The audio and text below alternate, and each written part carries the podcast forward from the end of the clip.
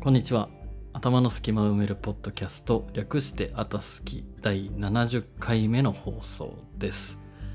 気づけばもう70回ということで記念すべき回なんでしょうか。えー、前回がジャパンツアー中に確か撮ったんですよね。で沖縄に帰ってきてから今回初めての配信ということでちょっと日にちが空いてしまいましたが皆さんはいかがお過ごしだったでしょうか。昨日ですね沖縄は1年で一番寒い日で昼間の最高気温がね確か13度です。ほんと不思議なんですけどね札幌で感じるマイナス5度よりも沖縄で感じる13度の方が寒いんですよね。でもねこれやっと謎が解けまして風だそうです。風の強さでより寒く感じるということが分かりました。沖縄に30年住む方がこの間教えてくださいまして。だから沖縄の人はみんな冬ウィンドブレーカーを着てるんだということが分かりました。なので皆さん冬沖縄に来るときは寒さ対策というより風対策をしっかりした方が良さそうです。まあね僕は相変わらず何の対策もしてないんですけど。あ思い出しました。今日絶対に言おうと思ってたこと。皆さんのおかげでついにゴミ箱が届きました。本当にありがとうございました。9ヶ月住んでやっとゴミ箱のある生活。憧れのゴミ箱生活が始まりまして満喫してます。ゴミ箱ライフを。ということで皆さんのおかげでゴミ箱も届いた。ということで今日もあたすき始まります。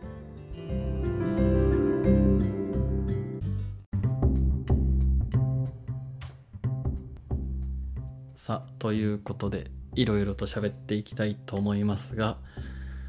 ジャパンツアーの振り返りからいきますか。今回はねちょっと長かったんですねいつもより。日数も長かったし飛行機に乗る回数が多かったのでかなり長く感じましたね。体感1ヶ月ぐらいあちこち行ってたような感じで、えー、2月3日から始まったんですね今回のジャパンツアーは。2月3日に飛行機で東京に移動して。で4日はですね神奈川県の方に行って映像作家さんのインタビューを撮ってました。これが今月から新しく始まったことであのあたすきにもたびたび登場する医療のコミュニティの新しい試みなんですが毎月1人ゲストを迎えて僕がインタビューをして、えー、いろんな人のいろんな生き方を学んでいくというようなものです。ライフという名前でこれからシリーズ化していこうと思ってるんですがまあね楽しかったですよ。その楽しかったって笑える楽しかったももちろんそうですけど知的好奇心が刺激され満たされたというか本当にね、まあ、映画監督であり映像作家さん映像屋さんと一応本人は言っていたんですが面白かったです人生が。この「あたすき」の方にもなんか登場して喋ってくれたら嬉しいなと思ってるんですが次会った時お願いしようと思います。これはねこのインタビューはねあの医療のコミュニティに入ってる人しか見れないんですが誰でも見れるものも作っていった方がいいんでしょうか？と今これあたすきを聞いてくれてる方々の顔を思い浮かべると作っていった方がいいなぁと思うので今年は医療のコミュニティの外にも何か広げられるような意味のあるものを作れるようにしていきたいですね。うん。で映像作家さんのインタビューが4日にあってでねインタビューするためだけに東京に行ったのでその翌日から札幌でした飛行機で札幌に移動して、えー、3日間合宿ですこれまた医療のコミュニティの合宿ですで8日は札幌でそのまま勉強会をやって、えー、9日東京に移動ですね。で9101112と東京で治療をして今回の東京は何人か初めましての方もいて面白かったですね。で1314に名古屋に滞在して治療と勉強会。そして15あ15も名古屋にいてちょっとお休みみたいな感じで髪切ったりして16日に早朝から福岡に行きました。でこの福岡も、えー、さっきの映像作家さんと同じく医療のコミュニティのインタビューのために福岡に行ってきました。この福岡でインタビューした方がですね僕がベルリンで出会ったお坊さんです。日本人なんですけど家族でベルリンに移住して、えー、ベルリンで座禅会だったりその禅の教えみたいなものをドイツの方々に教えてるお坊さんですね。お家に行ってインタビューさせてもらったんですがまあ面白かったですね。あの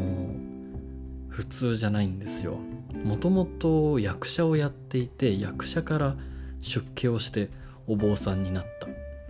でまた奥さんも素晴らしい方で人間的にとても美しいというか素晴らしいというか僕が大好きな夫婦であり大好きな家族なんですけどあの今コロナでねあベルリンに住んでたのが縁あって福岡に一時的に住んでるという感じでコロナが収まったらまたベルリンに戻るかこのまま福岡の家にとどまるかはわからないらしいんですがあたすきの方にもぜひ登場してもらいたいなと思います。次福岡行ったら必ず出てもらおうかなと思っております。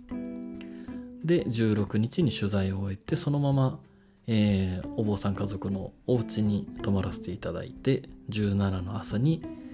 沖縄に帰ってきました。17日は全国的に寒かったみたいですね。結構あちこちで雪も降ってたらしくて。福岡もね朝から雪降ってましたね。風もすごかったんで飛行機飛ばないかなと思ったんですけど飛んでましたね。成田行きはねなんか4時間ぐらい遅れてましたね。でまあ17日の夜に昼か昼に飛行機で沖縄に帰ってきてホテルにチェックインした瞬間に爆睡という感じでした。いややっぱりね飛行機移動ですね。多分治療とか勉強会やインタビューを毎日やるっていうのはそんなに疲れないんですけど飛行機ね。飛行機は未だに体力持ってかれますね。持ってかれるし相変わらず離陸着陸は怖いしなかなか慣れないですがこの慣れなさを楽しんでいきたいと思います。ほんとねよく言ってますけど人間すぐ調子に乗っちゃうんでこういう絶対的に苦手なこととかダメなことはあえて残していきたいと思います。で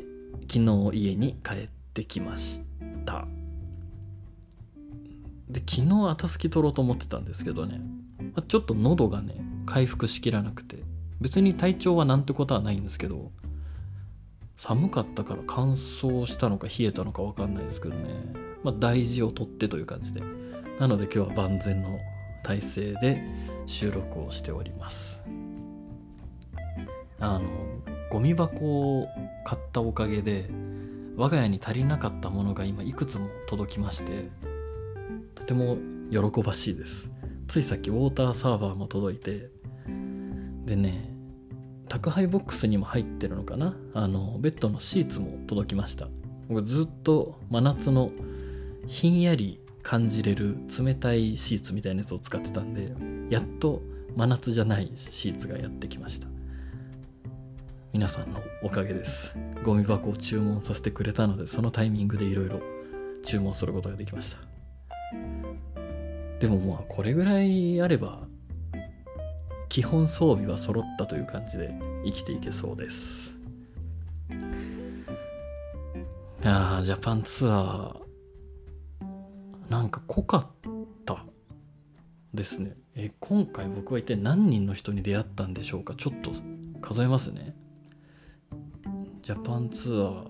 10えっと期間で言うとちょうど2週間。14日間で12345678910 11、12、13、14、15、16、17、18、19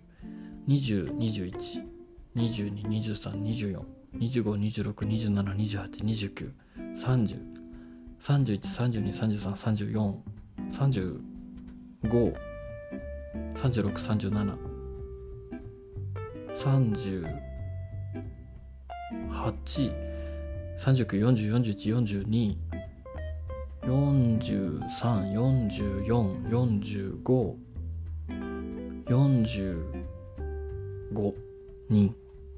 すごい。2週間で僕は45人の人に出会ったんですね。まあでも1日平均で言ったら3人ちょいですか。って考えるとまあそんな大したことないか。出会ってくれた皆さんありがとうございました。今回。本当にお世話になりまして。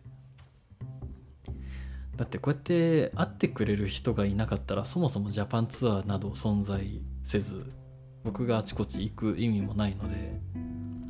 本当ジャパンツアーは皆さんのおかげで成り立っております。ありがとうございます。そしてジャパンツアーから帰ってきたということは次回のジャパンツアーですね。次回のジャパンツアーがですねまだ確実には決まってないんですけどおそらくおそらくうーんちょっと間を空けて3月1011ぐらいから始まるんじゃないのかなと思っております。また決まり次第お知らせします。今回は福岡が入って京都行かなかったんですけど次回は京都も行きますので京都の皆さんよろしくお願いします。なんかもうこのジャパンツアーのサイクルが当たり前になってきましたね。結構去年まではねもっとランダムな感じだったんですよ。こんな綺麗にあちこち回るって感じじゃなかったんですけどやっぱ各地の勉強会が始まったっていうのが大きいですね。うん。3月もいつも通り東京名古屋京都、えー、行けたら神戸福岡そして札幌に行きたいと思っております。うん。なんかもっと人のためにやれることがあるんじゃないのかなと今回のジャパンツアーはねすごい感じたんですよね、まあ、それが具体的に何なのかと言われると分かんないですけど多分ねインタビューが大きかったですね。こう気づけば患者さんって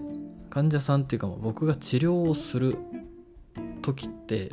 どうしても先生と治療を受ける人っていう構図が成り立つじゃないですか。別に気持ち的にどっちが偉いとか思ってなくてもうんとそういう構図になるじゃないですか。やる人とやられる人っていう。で豆柴でも教える人と教わる人っていう構図にどうしてもなりますよね。豆柴って今言っちゃいましたけど医療のコミュニティでも。あの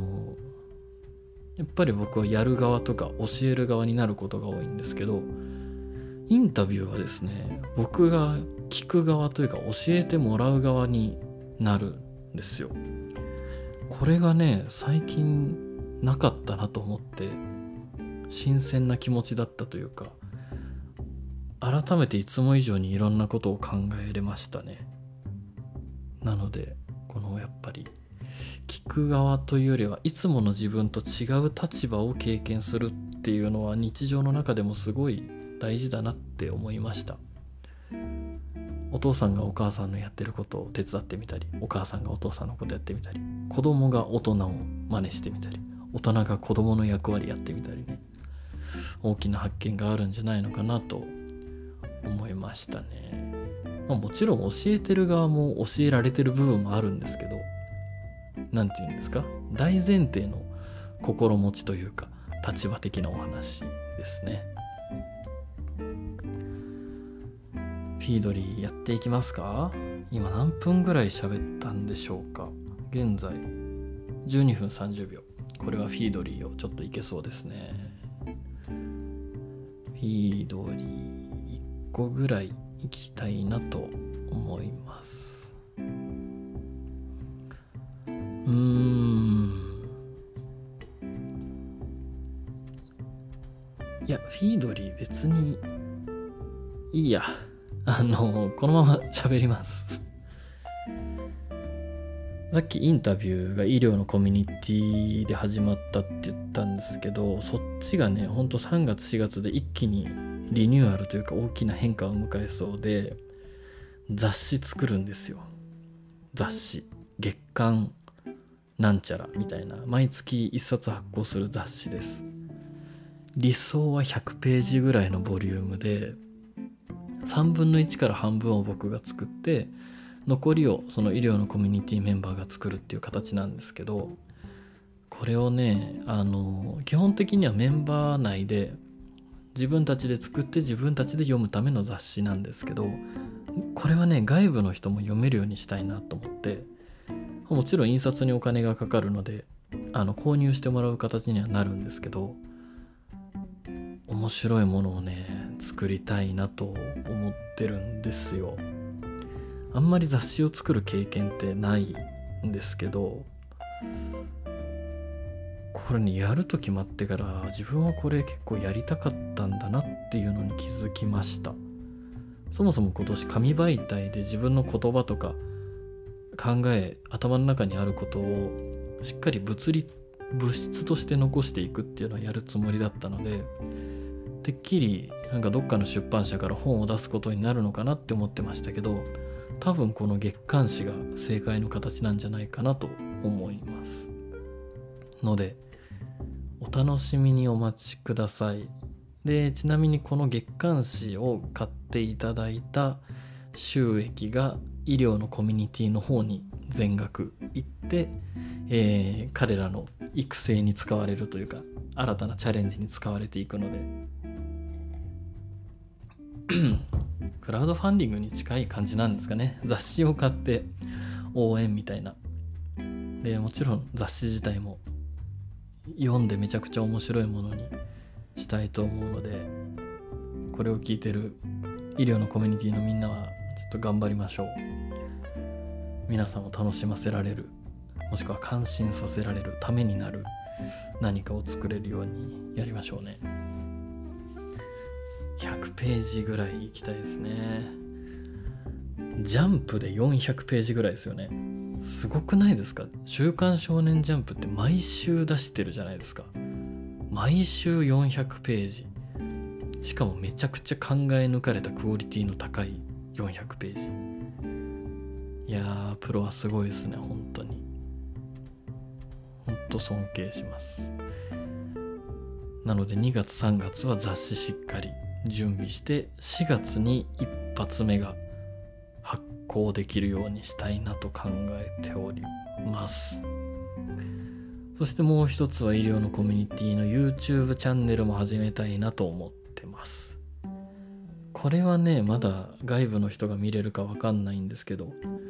これまた意味のある形でできたらなと思ってます。でもう一個ファクトチェックのメディアを作りたいなと思っていて皆さんファクトチェックって分かります？それが真実かどうかチェックをすることです。例えばコーヒーがコーヒーを飲むと痩せるっていう話があるとしたらみんなそれ漠然とコーヒー飲むと痩せるらしいよとかえー、コーヒー飲むと痩せるんだとか。で聞いた話を SNS にコーヒー飲むと痩せるらしいみたいに書いたりするんですけど果たしてその話の出どころは一体どこなのと。そこをねちゃんと調べれる人って結構少ないんですよね。あのまあ、少ないっていうか調べる気がないっていうか調べる意味もそんなにないというかね。なのでかといってですよ。あのここ数年はデマのニュースの拡散も多いじゃないですか SNS で。時には、うん、そのデマが拡散することによって人の健康とか命が脅かされる話もあったりするのでファクトチェックを専門にするメディアメディアっていうとちょっとかっこよくなりますけどそんなかっこいいものじゃない。多分ブログになると思うんですけどそれはね医療のコミュニティメンバーで作っていきたいと思ってます。あのこれをやるとまず医療のコミュニティのメンバー自身の勉強にもなりますし論文をチェックしていくことになるので。でかつ世の中に対してもえー正しい情報が出回る。逆に良くない情報が減るということで社会的にも意義があるんじゃないのかなということでやっていこうと思ってます。それぐらいかな。うん。多分ねインタビューをしたおかげでこうやって